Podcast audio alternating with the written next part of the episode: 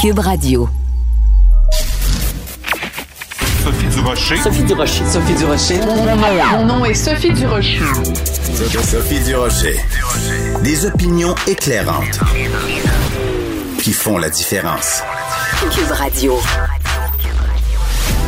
Bonjour tout le monde, bon jeudi. Vous avez sûrement parlé de cette histoire, euh, cette école à Montréal qui a dû fermer parce qu'il y avait une éclosion de cas et tout semble pointer vers une enseignante en art plastique qui euh, non seulement n'était pas euh, vaccinée adéquatement, mais qui en plus avait un masque à géométrie variable. Des fois, le portait, des fois, le portait pas. Et donc, résultat, il y a 8 des 11 classes de l'école avec des élèves qui ont été contaminée à la COVID-19.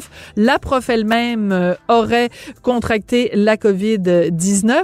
Et euh, je sais pas si vous avez entendu dans différents reportages ce petit garçon, Lucas, qui dit que, bon, ben, cette prof-là était vraiment trop proche d'elle. Donc, les enfants lui disaient, recule donc un peu. Et quand c'est rendu que dans nos écoles, les enfants haut comme trois pommes, ont plus de jugement que les professeurs. Moi, je m'excuse, mais ça me fait pousser un grand. Ben voyons donc. Avertissement. Cette émission peut provoquer des débats et des prises de position pas comme les autres. Vous écoutez Sophie Durocher. Dans le Journal de Montréal, Journal de Québec, aujourd'hui, on vous présente un texte exclusif sur les entreprises au Québec qui ont reçu le plus de plainte de l'OQLF, l'Office québécois de la langue française, en lien avec le français, évidemment. Je savais que ça allait faire réagir Sophie Stanquet, qui est présidente et porte-parole du mouvement Québec français Montréal. Sophie, bonjour. Bonjour Sophie. J'imagine. Euh, oui, j'imagine que quand tu as vu euh, le texte dans le journal de ce matin, tu as poussé un grand Oh my God. oui, bah enfin, en français, j'ai fait oh mon Dieu. Euh, quoi, quoi que euh, on s'y attendait parce que les commerçants, les multinationales sont en train de nous effacer dans le paysage linguistique de Montréal. Euh, effacer une langue, c'est effacer un peuple. Euh, donc en ce moment, ce, ce qu'on a vu depuis les dernières années, finalement, ils sont en train de dire voici le français, c'est pas important et donc, nous, on a une façon de, de faire en sorte qu'on peut avoir un poids économique, c'est-à-dire on peut boycotter ces gens-là, euh, décider de ne plus y aller parce que ne pas se faire servir en français, afficher euh, dans une autre langue que la nôtre, eh bien, c'est de l'irrespect envers nous. Et donc, cette enquête démontre, c'est un paysage de ce qui se passe réellement. Et bravo au Journal de Montréal de le publier en première page parce que ça veut dire que le français, c'est important pour le Journal de Montréal. Et l'Office québécois de la langue française, eh bien, ils ont demandé des moyens au niveau de la refonte de la loi 96. C'est important que l'Office québécois ait plus de moyens pour encadrer, pour envoyer des gens qui vont donner aussi des contraventions. Alors, c'est important de rappeler à tout le monde, l'OQLF ne fonctionne que sur la base de, de plaintes. Si tous les Québécois se, se, se, taisent et ne font rien, l'OQLF va pas de son propre chef aller euh, dans les différentes entreprises. Donc, il faut qu'il y ait des plaintes une fois qu'il y a une plainte, l'OQLF va euh, faire euh, ses, recherches et inspecter. Alors, ce qu'on mhm. apprend dans ce, dans ce reportage du journal, c'est que cette année, c'est la pire année en matière de plaintes déposées à l'OQLF depuis au moins cinq ans. Donc, euh, donc la plupart des plaintes, évidemment, c'est la région de Montréal. Est-ce que ça t'étonne que ce soit la pire année en, en matière de plaintes, en tout cas au, au cours des cinq dernières années? Non, ça m'étonne pas du tout. 4326 plaintes, ça m'étonne pas du tout. On a parlé du français, on va continuer à en parler, mais il faut dénoncer absolument. Dénoncer, mais aussi faire des actions. Euh, je vais, je vais, je vais revenir, Sophie, avec ce qu'on a au niveau de la loi de la langue française. C'est très important parce qu'à ce niveau-là, il faut agir. En 1977, dans la charte de la langue française, il est écrit l'affichage public et la publicité commerciale doivent se faire en français et dans une autre langue. Ce que propose le projet de loi 96, ça veut dire la refonte de, cette, de, de la langue française, c'est l'affichage commercial extérieur devra assurer de mettre en prédominance le français. Mm. Donc là encore, on est faible. Là encore, on n'a pas des outils euh, assez forts. On devrait dire que l'affichage commercial extérieur doit être en français uniquement. Et ça, c'est une et, ça c'est pas bien. C'est ce qui explique ce qu'on a euh, dans euh, bon dans les dans les dans les commerces. Euh, en première position, Tim Horton. Je sais pas si ça va être encore des amis pour les Québécois, mais Tim Horton, on parle surtout des services à l'intérieur parce que il y a l'affichage à l'extérieur, oui, mais c'est à l'intérieur de ne pas se faire servir en français, c'est une honte. Hmm. C'est une honte et euh, ce qui est assez particulier, bon, on donne euh, des, des, exemples évidemment de ces de ces grandes compagnies là qui, bon, c'est pas surprenant, c'est des souvent des multinationales ou des compagnies euh, supranationales. Euh, mm-hmm c'est que euh, euh, quand on se plaint, quand on va dans ces commerces-là et qu'on se fait servir euh, en anglais seulement, souvent les employés sont surpris, ne comprennent pas. Euh, combien de fois, moi, ça m'est arrivé d'aller euh, chez Starbucks, par exemple, pour pas pour pas les nommer, et de me faire répondre parce qu'avant j'habitais à Ville-Mont-Royal et j'allais au Starbucks de Ville-Mont-Royal, je me faisais servir en anglais seulement et je disais mais comment ça fait que vous me parlez pas en français Puis les gens me répondaient ben, on est à Ville-Mont-Royal, il y a beaucoup de gens qui parlent anglais. Mais c'est quoi cette réponse-là? Comment ça se fait que même les gens dans les compagnies même ne sont pas sensibilisés à ça? Non, et ils sont pas sensibilisés, et, d'autant plus que les multinationales sont très loin de notre fait français, euh, vraiment très très loin, et ça les intéresse pas du tout. Le, seul pouvoir que nous avons, malheureusement, c'est un pouvoir économique, euh, parce qu'on peut aller rencontrer la personne, le gérant, mais la plainte va servir à rien.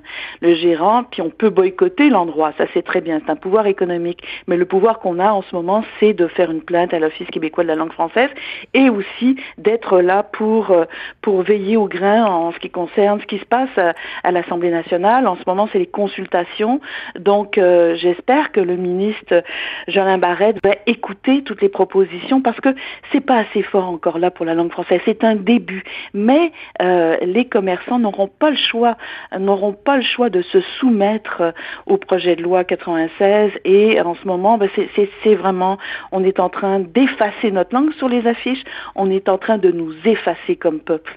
C'est vraiment un mépris envers nous et c'est très bien qu'il y ait le Journal de Montréal pour en parler davantage, que le français fasse les premières pages de journaux, pour moi, c'est une victoire. C'est une victoire parce que les gens vont être tentés aujourd'hui, Sophie, de se dire, ah ben dis donc, moi peut-être je vais aller, euh, puis je veux pas me faire poursuivre, mais je vais peut-être aller dans un autre marchand de café ce matin parce que j'ai pas envie d'encourager euh, un commerçant qui me respecte pas qui hmm. n'a pas envie de me respecter, de me servir en français et qui n'est pas au courant de la langue française, qui est la langue commune. Et c'est ce qu'on veut, on se bat pour que la langue française soit la langue commune au Québec.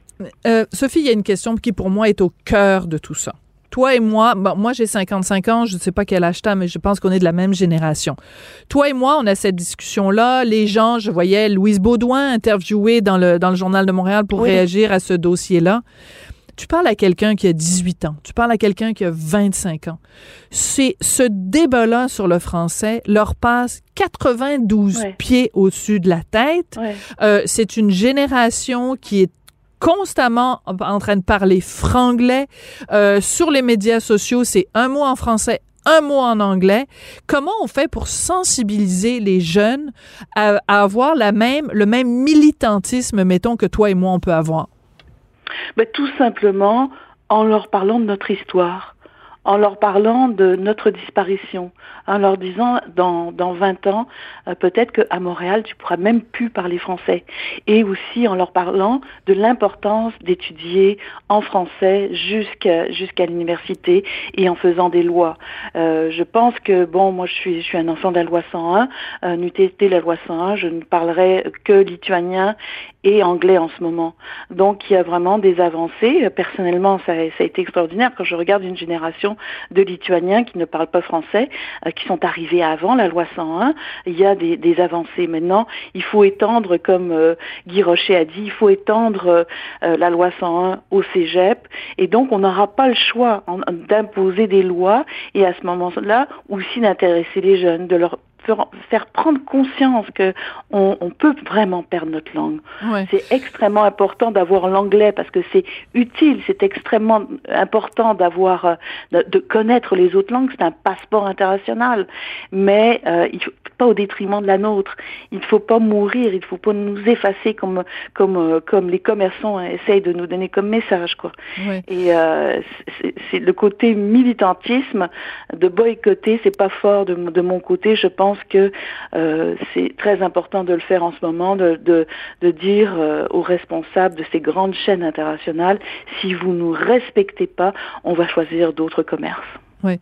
Euh, tu sais que, bon, évidemment, en ce moment, il y a les audiences euh, pour le projet de loi 96 euh, et euh, il y a des représentants de la communauté anglophone qui sont, qui, sont, qui sont interviewés, qui témoignent et qui disent, ben, qu'est-ce que vous voulez qu'on fasse de plus?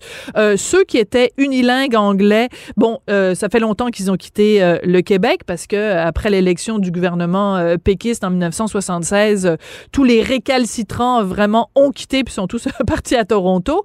Ceux qui restent, on est bilingue, nos enfants vont à l'école française, on est super, euh, euh, tout va super bien. Qu'est-ce que vous voulez qu'on fasse de plus? Qu'est-ce que tu répondrais aux anglophones ben qui trouvent que déjà ils en font beaucoup puis qu'il faut pas aller encore plus loin dans la défense de la langue française?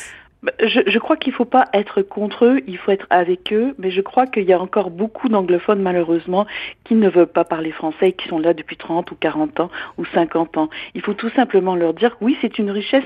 On n'est pas contre l'anglais, on est pour le français. C'est ça la différence. On est pour le français, mais c'est extraordinaire, soyez bilingues. Mais ici, au Québec, il faut leur faire comprendre que la langue commune, c'est le français. Point barre.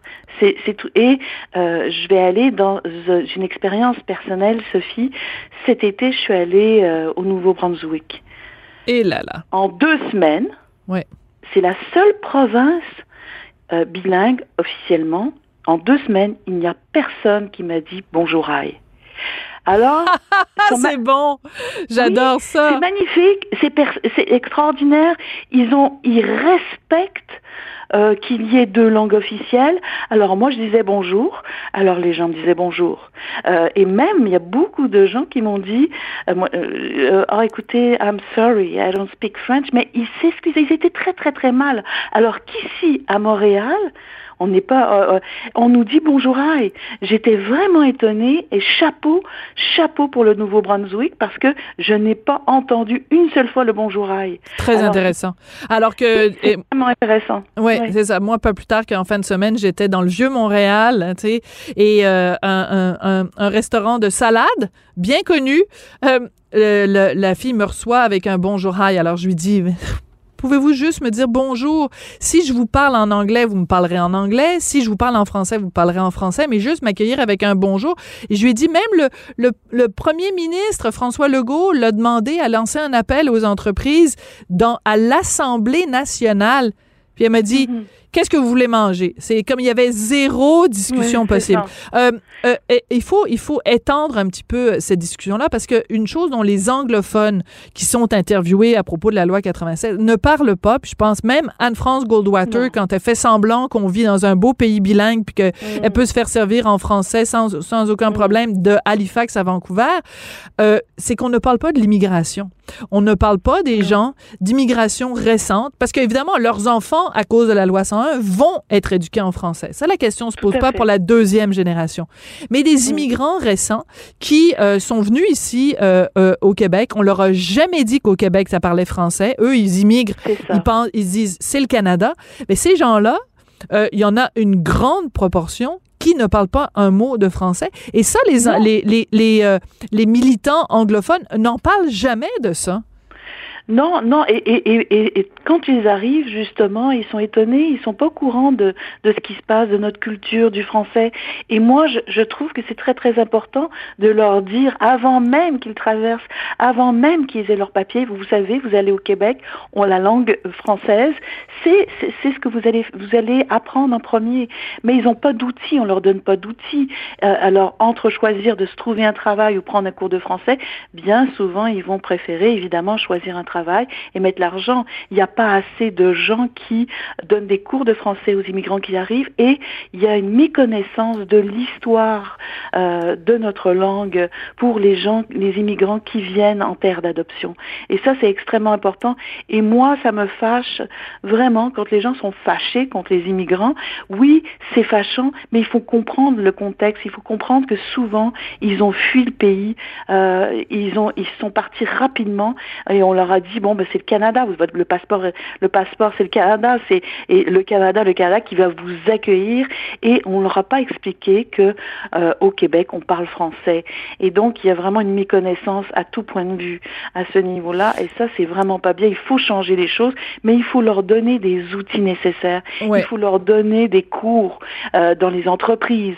Il, il faut vraiment, ça devrait faire partie quand ils arrivent, ils ont un cours, il est gratuit, ils y vont tant de jours par semaine et leur faire comprendre que si vous parlez pas français, ça va être très difficile de travailler. Mais dans les faits, c'est pas vrai. C'est pas vrai. Il y a plein d'entreprises qui les, engagent. Donc, ah, alors je suis entièrement d'accord avec toi. Il faut évidemment pas euh, ostraciser ou stigmatiser ces gens-là, mais par contre, on peut se tourner vers les entreprises qui les engagent en disant, mm. écoutez, pouvez-vous au moins, tu sais, je veux dire, c'est une compagnie de pizza, puis t'engages des livreurs de pizza et que ton livreur de pizza, il arrive chez moi, il est même pas capable de me dire bonjour, voici votre pizza. C'est c'est pas la faute du gars, c'est la faute de l'entreprise qui l'engage et qui est même pas capable de dire à son employé regarde, euh, si tu veux avoir un pourboire, euh, euh, minimalement, sois au moins capable de dire bonjour, merci, au revoir à la personne à qui tu vas livrer. Donc, c'est c'est quand même hallucinant que des entreprises pensent que c'est que c'est correct. Oui, alors aussi, on revient toujours avec la charte de la langue française. Moi, j'aurais carrément obligé les entreprises, toutes les entreprises, euh, peu importe le nombre d'employés, à ce que les employés parlent français. Euh, je veux dire, c'est tout. Si tu, mais là, on, oui, mais tu sais ce qu'on va dire? Oui, mais tu sais ce qu'on va répondre, Sophie, c'est qu'on va dire il y a une pénurie d'emplois. Hein, il y a une pénurie d'emplois, puis en ce moment, même pour trouver quelqu'un qui vient te livrer ta pizza, euh, et, tout le monde est sur la PCU, le PCRE, puis les gens restent chez eux assis sur leurs deux mains. Bref, en tout cas, je veux pas faire de caricature, mais il y a vraiment une pénurie d'emplois, donc les gens vont te répondre, ben on prend ce qu'on trouve, et si ce qu'on trouve c'est uniquement des gens qui parlent anglais, ben on va prendre ça. Non, mais alors il y a, y, a, y a, vraiment la pénurie, la Covid, le dos large pour la langue française. c'est bien euh, dit. Non, non, mais c'est vrai. Je veux dire, il faut, il faut arrêter tout ça parce que euh, je pense que les gens s'en rendent pas compte qu'on va disparaître. J'ai eu une belle conversation avec Gérald Larose qui, euh, qui, qui, dit et, et, et qui confirme qu'on va disparaître si on s'occupe pas. Aussi. Et il faut de la langue française et il faut des dents. Euh, il faut des dents pour la loi. Il faut que ce soit beaucoup plus sévère parce que sinon on n'y arrivera pas. On on n'y arrivera pas tout seul et, ça prend une loi. La loi 101 a prouvé que euh, les filles des migrants que je suis parlent français euh, et, tous les immigrants qui sont là parlent français. Donc il faut étendre la loi 101 au cégep aussi, hein, parce que sinon on sait très bien ce qui va se passer. Les gens vont à l'extérieur, vont étudier euh, en, anglais. donc ça c'est très très important. Et aussi au niveau de l'affichage, une loi plus plus forte pour l'affichage commercial, parce que c'est vraiment c'est important. On n'est pas, euh, pas, une prédominance, on n'est pas une prédominance, on est un peuple, on est une langue. Moi, je, déteste cette expression qu'il faut faire une prédominance du français. Non, on doit, on, est fier de parler français euh, au Québec et euh, on ne doit pas prédominer, on doit dominer. Très bien dit. Très rapidement, Sophie, en, moins d'une minute, élection municipale, toi, tu es bon, des porte-parole pour Montréal. Donc, deux, deux candidats. Est-ce qu'il y en a un plus que l'autre qui euh, met le français euh, en priorité? Bah, euh, bon, ce que Valérie Plante a proposé, c'est très intéressant euh, dans son mandat, c'est-à-dire qu'elle propose euh, d'avoir, de s'occuper davantage du français, de faire une espèce de refonte à la ville de Montréal. Ça, je trouve ça intéressant. au niveau de, de Nicodère, j'attends de voir sa plateforme, mais il y a d'autres candidats. il y a Marc-Antoine Desjardins qui qui a eu dans le dernier sondage 13%, et lui, il veut vraiment, vraiment, il propose de s'occuper du français avec les Anglais. Euh, et ça, c'est très, très intéressant. J'ai regardé sa plateforme et pour l'instant, c'est celle qui me plaît le plus. Mais j'avoue que Valérie Plante, à la fin de son mandat, elle a fait des propositions tout à fait intéressantes pour euh, protéger le français. Excellent. Euh, Parfait. bon, ben alors, voilà. on, on, encourage évidemment les gens, comme d'habitude, avant de voter, allez donc voir la plateforme des partis pour lesquels vous allez voter. C'est quand même la base et s'assurer que ça, ça correspond à vos valeurs. Sophie, c'est toujours intéressant de te parler. Sophie Stanky, qui est présidente et porte-parole du mouvement Québec français Montréal. Puis c'est bien de rappeler que tu es une fille d'immigrante et que, parce que tu parles, euh, tu sais, je veux dire, c'est pas, pas évident pour tout le monde, mais ton papa, Alain Stanky, donc, euh, qui, a, euh, qui est arrivé au Québec après avoir connu l'horreur en mm-hmm. Europe pendant la Deuxième Guerre mondiale, ben, tu es une fière francophone aujourd'hui et, et on t'en remercie. Merci beaucoup, Sophie. Merci, Sophie Durocher. Au revoir. Au revoir. Sophie Durocher. Entendez les dessous de sa dernière chronique. Cube Radio. Et notre rencontre aujourd'hui ne sera pas avec Marie-Claude Barrette, mais avec euh, quelqu'un qui est chroniqueur, euh, analyste en politique publique que vous entendez euh, régulièrement sur nos ondes, Patrick Derry, avec qui j'ai toujours du plaisir. Bonjour Patrick, comment vas-tu? Bonjour Sophie, ça va toi? Ben, ça va très bien. Écoute, je suis tellement contente que tu veuilles me parler aujourd'hui de Joanne Liu parce que euh, ben, c'est quelqu'un qui est extrêmement euh, respecté euh, dans son dans son domaine, la santé publique, et elle vient de recevoir un prix super important. c'est quoi ce prix-là et pourquoi c'est important d'en parler aujourd'hui?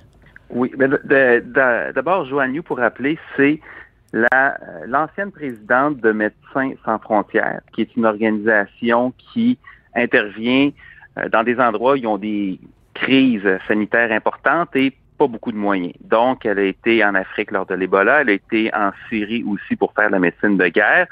En tout, elle a 25 ans d'expérience euh, à la gestion de crises sanitaires parce que c'est beaucoup de la logistique. Hein. C'est une logisticienne, une organisatrice puis elle fait ça dans des conditions extrêmement difficiles et elle obtient des succès.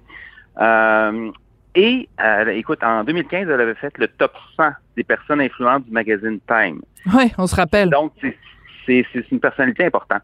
Et euh, ben, au printemps 2020, l'autre chose, pour la, raison pour laquelle on en parle, c'est que on avait appris que le gouvernement du Québec, qui s'était fait proposer les services de Joanne Liu, avait refusé de l'embaucher parce qu'on la jugeait incontrôlable. Et écoute, on lui a même dit qu'elle manquait d'expérience dans la gestion d'épidémies au Québec.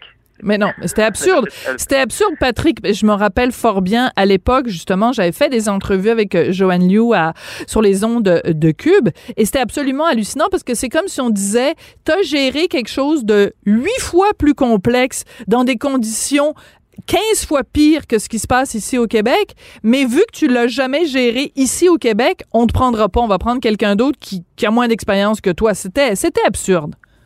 Non, c'est ça. Je suis sûr, tu sais, tu, prends Mario Lemieux, ou en tout cas Nick Crosby pour les plus jeunes, là, puis tu descends au niveau junior, là, il va être encore capable de marquer des points, ça va être juste plus facile. Ah, c'est bon. Euh, j'aime ça quand tu fais des analogies de, de hockey, même si j'y comprends rien, parce que je connais rien au sport. Mais je, je, pense qu'on est tous capables de, de comprendre. Si tu es capable de courir euh, un marathon, je pense qu'on peut t'envoyer faire un sprint de, de 100 mètres.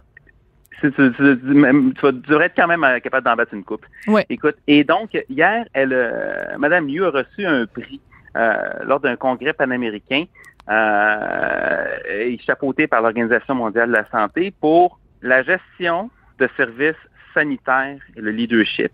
Hein, le prix reconnaît la contribution exceptionnelle de la Dr. Liu dans le domaine de l'humanitarisme médical et l'intervention et la gestion de crises sanitaires. Et on souligne en particulier son expertise pour la réaction aux pandémies et pour la préparation des systèmes de santé. Donc, tu sais, c'est exactement ce qui a fait défaut, pas juste au Québec, à l'échelle de l'Occident en général, mais au Québec en particulier, on s'est fait, on fait prendre de, cours. Hein. On a, commandé les équipements. L'équipement de protection a été commandé, ça faisait déjà presque deux mois que le virus était là. Et euh, fait, bref, ça pour dire que nul n'est prophète en son pays, mais mais c'est plus que ça. Mais j'aime j'aime bien évidemment ton, ton analogie de dire nul n'est prophète en son pays. Tu as tout à fait raison.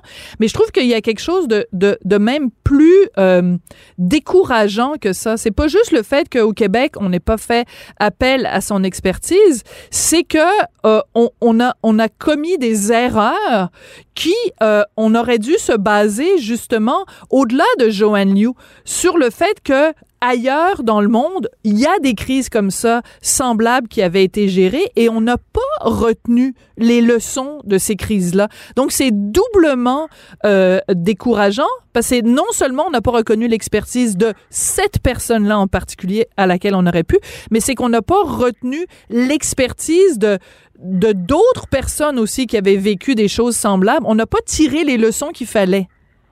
En fait, il y avait une forme d'arrogance là-dedans parce qu'on croyait, on se croyait à l'abri d'une certaine façon. Euh, tu sais, c'est pas juste l'expertise. Écoute, même l'expertise qu'on avait acquise ici, parce que dans la foulée euh, la crise du SRAS en 2003. Mais oui, à China, ouais. 44 morts à Toronto en 2003, le SRAS.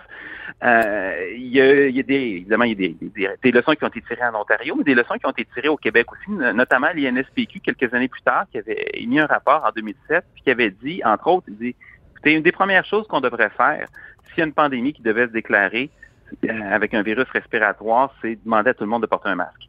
Euh, ça, c'était en 2007. C'était l'Institut national de santé publique. Et, nous, les gens qui travaillent à la Direction nationale de santé publique ici, euh, évidemment, c'est pas des incompétents, mais c'est pas des gens qui sont euh, habitués à affronter des pandémies. Des pandémies au Québec, on n'a jamais vécu ça. En fait, on a vécu ça la dernière fois, c'est la grippe espagnole. C'était quand même un certain moment. C'est des gens qui sont habitués pour des, déterminants, là. C'est des problèmes de santé mentale, d'obésité, euh, les quartiers défavorisés, euh, mm-hmm. le, jeu, euh, l'alcool, toutes ces, toutes ces choses-là.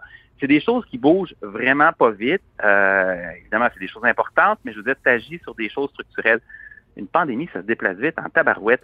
Et euh, ce qu'on n'avait pas, c'est des logisticiens, des gens qui comprennent aussi comment ça fonctionne, c'est, mm. c'est quoi l'effet. Puis Joanne New, elle, elle a lancé plusieurs signaux d'alarme des tribunes et euh, c'est tombé essentiellement dans l'oreille d'un sourd. Et c'est un peu dommage. Oui, et c'est d'autant plus dommage que, euh, je veux dire, en tout cas, je sais pas si tu as vu euh, euh, le documentaire, les 100 jours de préparation à la, à la, vaccination, où on voit toute la mise en place de ce, de cette, de ce, programme-là de vaccination. Puis c'est très bien, puis on, on, voit que ça a été super bien organisé, mais je pense que si on avait fait le même documentaire et qu'on avait eu accès au début de, de la pandémie, quand tu avais docteur Arruda qui disait non, non, non, faut pas porter le masque parce que ça donne un faux sentiment de sécurité. Euh, je pense que les résultats n'auraient pas été aussi reluisants, disons, pour, euh, pour l'équipe euh, Legault. Écoute, justement, parlons-en de la situation au Québec on peut, on peut regarder ce qui se passe en Alberta, où c'est vraiment la, déroute, là, je veux dire, c'est absolument atroce la situation là-bas. si le Québec avait fait la même chose que l'Alberta au mois de mars, qu'est-ce qui serait arrivé? Écoute, c'est la comparaison est intéressante à faire. On se rappelle, là, fin mars, 23 mars, M. Legault disait que 2021. tu parles du 2021. Oui. 2021, oui, absolument, cette année. Là. On parle de la, à, l'aube de la troisième vague, euh, le premier ministre disait que le Québec résiste aux variants, résiste à la troisième vague. C'était une belle métaphore patriotique qui n'était pas très ancrée dans la réalité, mais ça faisait juste dire que pour l'instant, on n'avait pas trop de cas. Euh, et là, j'ajoute une parenthèse parce que ceux qui regardaient la progression du variant alpha à ce moment-là, en se séparant du reste, voyaient que ça montait puis que ça montait vite. Euh, mais bon. Et Dr Arruda avait dit, lui, qu'il pouvait vivre avec 2000 cas par jour. Hein? Bon, peut-être qu'il y a des gens qui vont mourir, mais s'il n'y en a pas trop, c'est pas si pire que ça.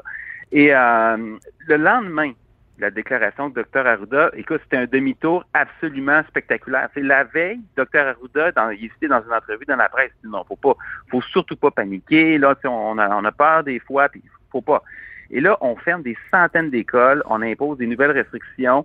Euh, en fin de compte, au cours du printemps, il y a eu quelques centaines de morts, ce qui n'est pas négligeable, quelques mm-hmm. milliers d'hospitalisations, ça, ça entraînait encore des retards, des délestages, mais c'est, on a évité le pire. Mais qu'est-ce qui serait arrivé si en mars, le politique s'était pas réveillé, puis il avait persisté en disant hmm. non, non, non, non, faut qu'on vive avec le virus. Puis justement, en Alberta, on a une idée de la réponse. fin juillet, en Alberta, qu'est-ce qu'on a fait? On a dit, fini les masques, plus de traçage des contacts, plus besoin de s'isoler si on a des contacts de la COVID. Euh, la docteure Incha, qui est l'équivalent de la docteure Arruda au Québec, elle dit, essentiellement, là, c'est maintenant, on traite la COVID comme les autres virus respiratoires. On traite ça comme une grippe. Euh, et c'est vraiment ce qu'elle a dit. Et euh, écoute, même le, Parti conservateur albertain s'est mis à vendre des casquettes Best Summer ever. C'est le meilleur été de tous les temps. C'est quasiment euh, Make Alberta Great Again, là. Mais euh, non, mais j'aime beaucoup l'anecdote de la casquette. C'est aussi que l'exemple de l'Alberta, parce qu'il disait que c'était comme une grippe, parce qu'il disait que la pandémie était terminée, même ici au Québec, là, euh, tu sais, des, des, Maxime Bernier ou des Rick Duhem disaient, oh mon Dieu, l'Alberta, c'est l'exemple à suivre et tout ça. Ben, et heureusement qu'on ne l'a pas suivi, cette, cette, cet exemple-là, parce qu'écoute, ils, en payent le prix en tabarouette. Là. C'est un désastre. C'est un désastre. Il y a un mot d'ailleurs à dire sur les, ceux qui disaient Ah oui, la Suède, puis après ça, Ah oui, euh, la Floride, puis ah, ah, ah, oui, le Texas. Puis là, ils n'arrêtaient pas de se promener d'un pays à l'autre, puis à l'autre. Puis finalement, ils sont trompés à toutes les fois, puis ils continuent encore. Mais bon, présentement, en Alberta, on a 1600 cas par jour. Là, je rappelle la déclaration de Dr. Arruda. On est capable de vivre avec 2000 cas par jour. Là, c'est 1600, c'est même pas 2000. Au Québec, juste pour donner une idée, on est autour de 700 présentement. Mhm. là. En Alberta, on a dépassé les 1000 hospitalisations actives. C'est le plus haut niveau d'hospitalisation depuis le tout début de la pandémie, même plus haut qu'à Noël l'année passée. Toutes les chirurgies urgentes, non urgentes ont été annulées. Toutes, mhm. même celles pour les enfants, ils en font plus, ils sont plus capables. Ils sont rendus à 15 morts par jour en moyenne, ce qui est quand même quelque chose. Décourageant. Une semaine, ça fait, ça fait 100 morts. Et la population est quand même vaccinée à deux doses à 60% C'est moins que le Québec, on est un peu en haut de 70% mais tu sais, c'est pas. Tu sais, imagine, là, pas de vaccin, qu'est-ce que ça serait, là? Au printemps, au mois de mars, essentiellement, tu avais les aînés, puis le personnel de santé qui ah oui, c'est tout. Ben oui. Il avait, reçu, il avait reçu une dose, là. Écoute, ça aurait été un désastre d'une ampleur incroyable. C'est intéressant de regarder en rétrospective parce que sais, Mané, Dr. Arruda avait parlé des différents cycles de la peur en, parlant des directeurs régionaux de santé régionale, de, santé publique qui disaient, écoute, on ne lèvera pas tout ça tout de suite parce que sinon on va se ramasser dans le trouble.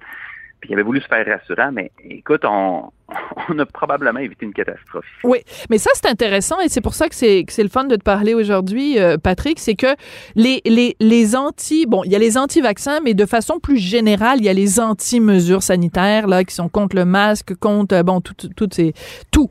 Les, les anti-toutes. Bon, ben, si les anti-toutes euh, regardaient aller l'Alberta en disant, hey, wow, c'est le fun, comment ça se fait qu'on les entend pas aujourd'hui dire, bon, ben, comment ça se fait que même même l'argument de l'Alberta ne réussit pas à convaincre ces gens-là que euh, les, mesures sanitaires, elles sont plates, mais elles fonctionnent.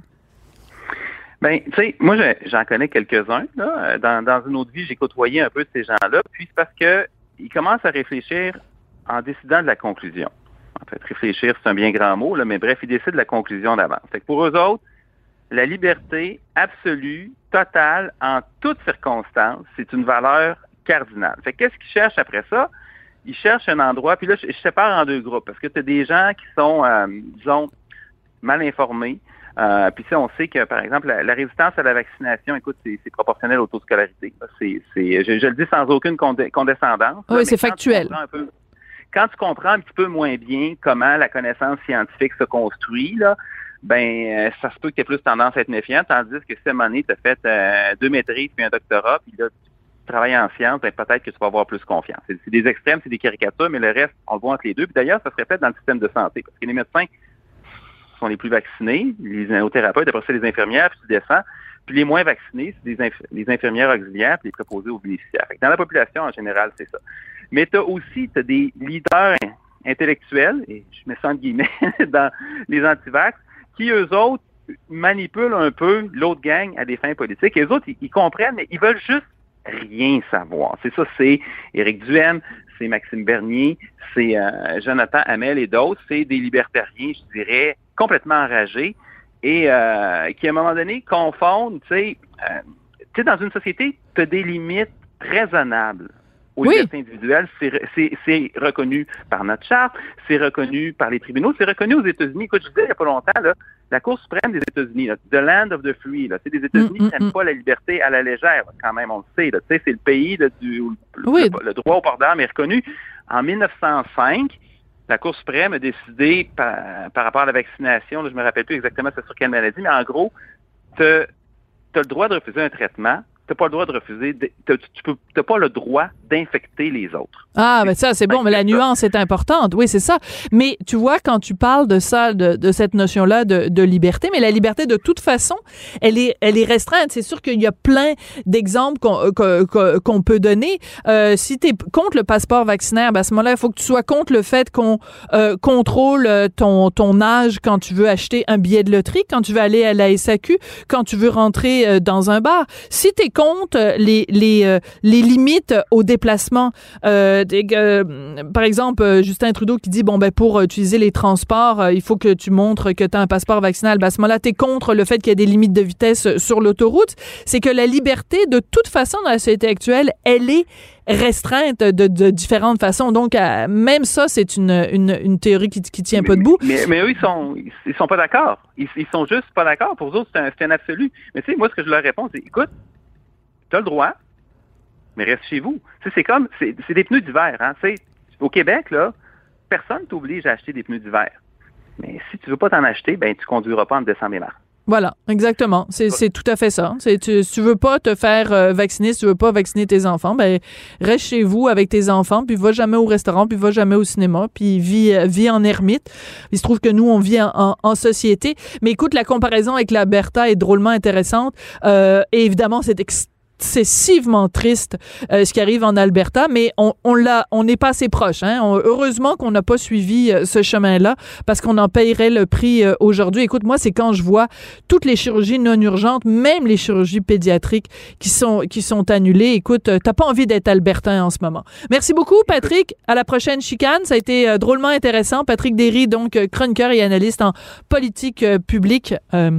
toujours intéressant de parler avec toi. À la prochaine. À la prochaine.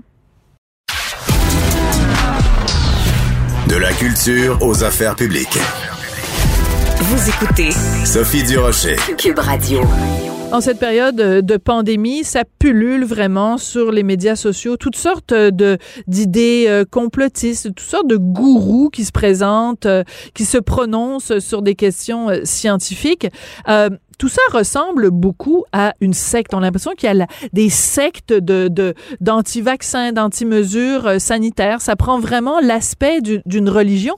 J'avais envie d'en parler avec Mike Kopfeld, qui est directeur et fondateur d'InfoSecte. Bonjour, Monsieur Kopfeld. Bonjour. Est-ce que vous notez, vous aussi, euh, au cours des derniers mois, euh, cette, cette résurgence de certaines idées qui ressemblent vraiment à un phénomène de secte? Alors, effectivement, depuis plusieurs mois, on, a vu l'augmentation du nombre de demandes qu'on reçoit des familles, des proches qui ont quelqu'un qui a embarqué à un extrême dans les différentes croyances liées au phénomène de la pandémie. Et c'est vraiment déchirant pour des familles et des proches à cause que ça cause vraiment une division et jusqu'au point de certains fois complètement rompu de communication. C'est vraiment détressant pour les familles. Oui. Alors donc, ce sont les familles qui vous appellent en disant bon, je sais pas, mon fils, euh, mon mari, euh, mon frère euh, a, a complètement. Oui. Mes, parents aussi. Vraiment, c'est ça vient en effet de, de, tout le monde. effectivement. Et je crois que je pense que c'est important de noter qu'il y a des similarités parce que ça devient comme une croyance, comme vraiment comme presque comme une conversion, conversion religieuse où les gens sont vraiment comme en mission d'essayer de convaincre les autres, et spécialement leurs proches, à, leurs idées, à leurs croyances. C'est ça. Donc, c'est pas juste que les gens croient en une idée X, c'est qu'ils sont convaincus qu'il faut qu'ils aillent prêcher la bonne parole et convertir euh, euh, euh, aux, aux, bonnes évangiles. Il y a un côté prosélytisme, comme dans une religion ou comme dans une secte. Alors, pour certains, c'est un petit peu comme ça, parce que je pense qu'on ne peut pas mettre tout le monde dans le même panier. Bien sûr. Parce qu'il y a différents niveaux d'application. Il y a même, si on parle des questions de vaccin, il y a même ceux qui ont croyé avec, de, fait, qui étaient contre le vaccin, même avant la pandémie. Ça veut dire que vous avez en effet un phénomène qui regroupe des gens avec des différentes croyances et certains qui vont croire à l'extrême. Et ça, c'est des gens qui nous contactent comme ça vraiment des extrêmes. Et certaines fois, je vais vous dire aussi, on, on, rencontre, à la fait, sur par téléphone, des personnes qui sont en détresse, qui croient un petit peu à ces idées-là aussi qui vous appellent pour quelle raison à ce hum. moment-là? Pourquoi ah, quelqu'un qui est, qui, est, impliqué dans cette idéologie-là va appeler InfoSect? Euh, pour en discuter, parce que c'est pas question, on va pas nécessairement, en effet, on va pas en effet éduquer ou étiqueter des gens comme vous êtes dans un secte ou vous êtes complotiste. On va parler aux gens parce que notre approche et parce qu'on on parle et on travaille avec des familles et des proches, c'est comment d'améliorer au minimum de maintenir la communication et le contact avec les gens. D'accord. C'est pas pour nécessairement embarquer dans est-ce que vous avez raison ou pas raison. Ah, ah, parce que en général, le conseil qu'on donne, d'essayer d'embarquer dans la discussion des faits avec quelqu'un qui croit à quelque chose, c'est presque une perte de temps et même indirectement peut renforcer la croyance de, votre proche. Oui, parce qu'il va se sentir persécuté si euh, si euh, on, conteste quelque chose dans, dans, lequel il croit profondément. Si on commence à argumenter avec eux, ils vont juste se sentir exclus et persécutés. Donc, ça va renforcer leur idée que c'est eux qui ont raison. Ah oui, et aussi par le fait si moi je crois que vous n'avez pas raison, et vous êtes en effet comme euh, certaines expressions, brin, euh, lavage de cerveau par l'État, etc.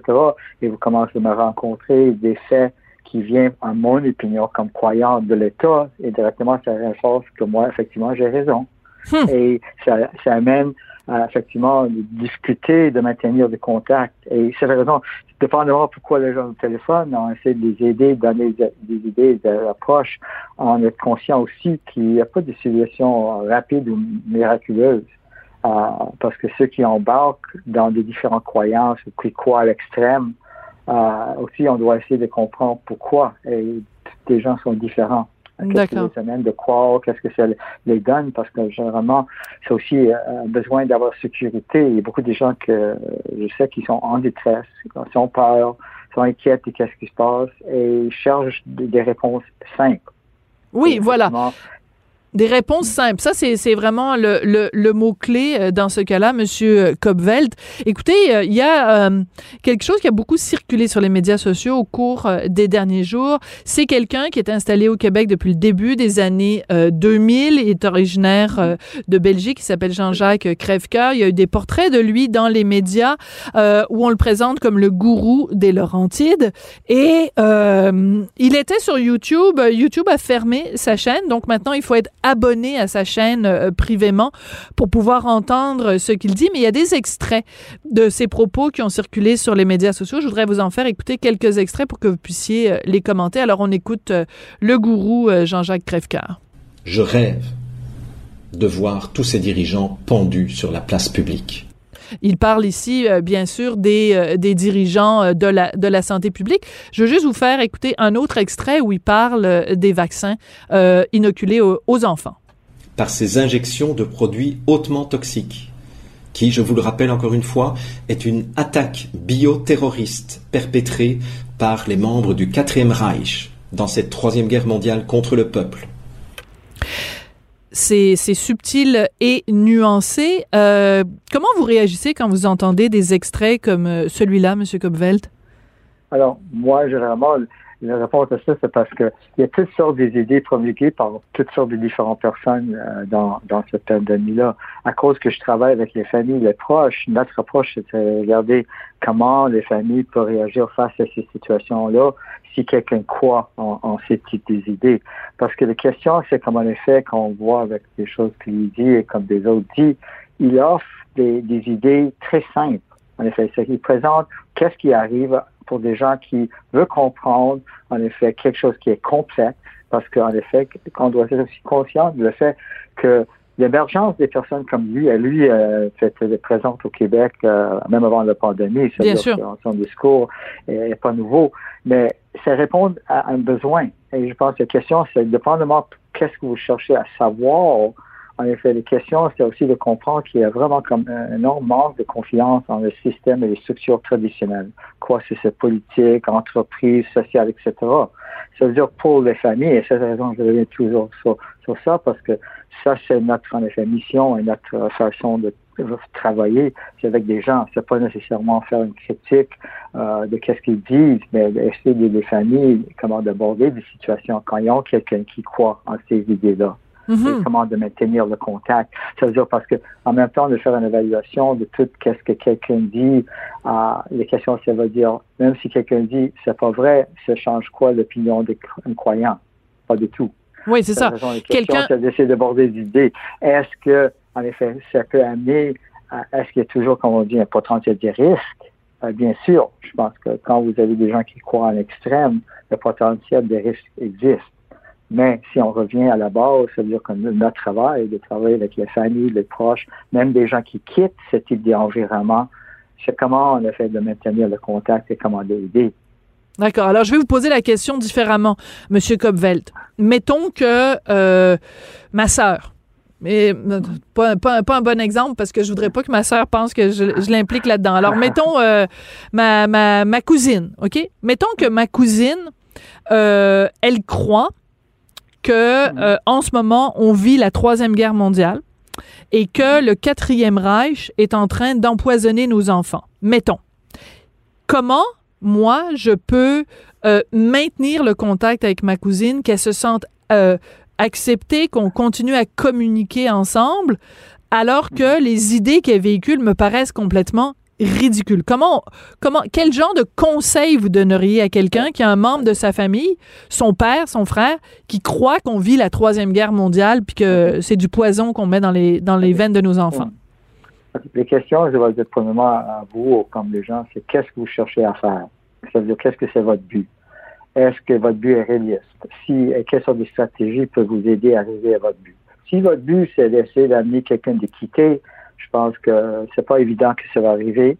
Et si ça arrive, ça va pas nécessairement quelque chose de court terme. C'est-à-dire, on doit regarder le processus, en effet. Et si vous voulez, bien sûr, parce que certaines personnes n'ont pas le goût ou ne veulent pas continuer de garder le contact. Alors, ça, c'est leur option, c'est leur décision. Mais si vous voulez garder contact avec votre sœur, la question, c'est de regarder, est-ce que vous pouvez garder la situation avec les yeux de votre cousin, par exemple? pas pour vous être en, pour que vous devez être en accord avec elle, mais pour comprendre comment elle voit le monde. Qui elle est, d'où elle vient, est-ce qu'elle a mm. toujours cru des choses comme ça avant, ou est-ce que c'est juste à cause de la pandémie? Est-ce qu'elle est seule, en effet? Est-ce qu'elle passe beaucoup de temps sur Internet? Est-ce qu'elle est coupée avec l'entourage? Est-ce qu'elle passe beaucoup de temps sur Internet? Alors, bien sûr, les raisons que je pose ces questions-là, c'est comme chaque situation, même qui a une similarité, est différente. Et c'est important de comprendre ce cheminement, cheminement de votre proche pour regarder, OK, comment d'aborder la situation avec elle. Et bien sûr, d'embarquer dans des discussions, d'essayer de convaincre quelqu'un, non, c'est pas vrai, et de me montrer des autres faits. Comme moi, je donne un certain exemple, c'est comme en effet, euh, je suis votre meilleur ami ou votre cousin et vous allez tomber en amour avec quelqu'un. On a toujours entendu parler de l'amour à aveugle. Oui. Alors, j'essaie de vous convaincre que vous êtes en amour avec quelqu'un qui est le manipulateur, qui cherche juste votre argent. Et euh, j'attends que vous allez me dire merci Mike, je savais pas ça, je vais le laisser tomber tout de suite et trouver un autre gars demain. Alors, d'essayer de comprendre, en effet, que quelqu'un adhère au niveau émotionnel à quelque chose. Ça veut aussi essayer de confronter la personne au niveau des faits, au niveau pratique, indirectement on renforce. Ça veut dire comment le rejoindre la personne que vous connaissez. Très bon. Comment de rejoindre la personne au niveau émotionnel.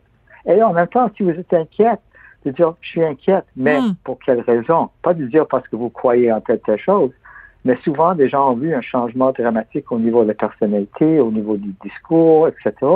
Ça veut dire, même, en effet, si vous avez raison au niveau d'idées, la question c'est pour moi, je comprends pas qu'est-ce qui se passe. C'est tellement rapide, je suis inquiète, je comprends pas. Mhm. De le ramener.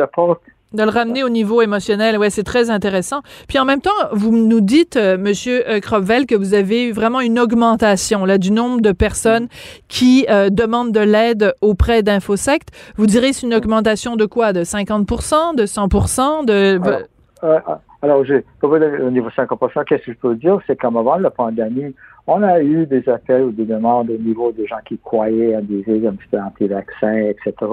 Maintenant, c'est depuis un an, c'est plus que centaines de, demandes qu'on a reçues vis-à-vis de cette situation. Et c'est plus large, c'est pas juste des questions en effet, conspiration, parce que c'est aussi comme une étiquette. Et des gens qui croient en des choses croient à différents niveaux et pour différentes raisons.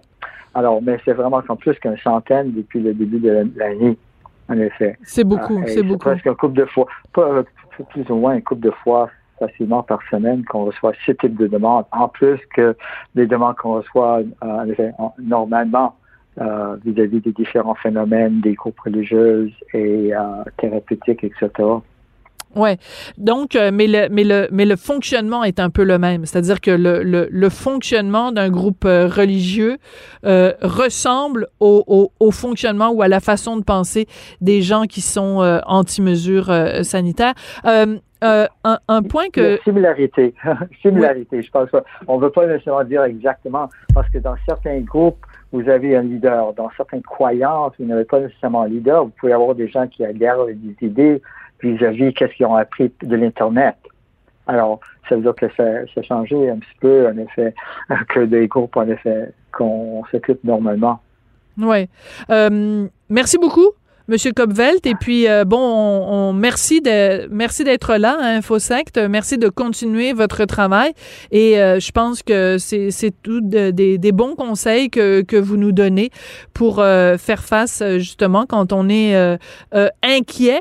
parce que je vous avoue que quand je regarde ça aller, quand je vois, par exemple, ce, ce, monsieur qui a agressé une infirmière parce qu'elle avait vacciné son épouse sans que lui y ait consenti, quand je vois la la, violence aussi des rapports euh, des gens qui manifestent devant les écoles.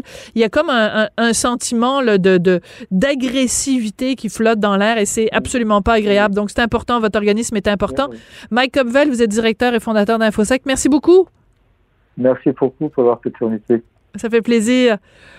Ben, c'est comme ça hein, que l'émission va se terminer et c'est vrai que c'est très inquiétant ce qui se passe euh, en ce moment. Je pense que tout le monde devrait respirer par le nez, devenir un petit peu plus zen. Merci beaucoup d'avoir été là et euh, merci à Maxime Lacasse à la mise en onde, à la réalisation. Merci aussi à Florence Dastou. Euh, on a changé de Florence pour aujourd'hui. C'est Florence Dastou à la recherche. On la remercie. Elle commence dans le métier et elle est super bonne. Merci beaucoup et à demain.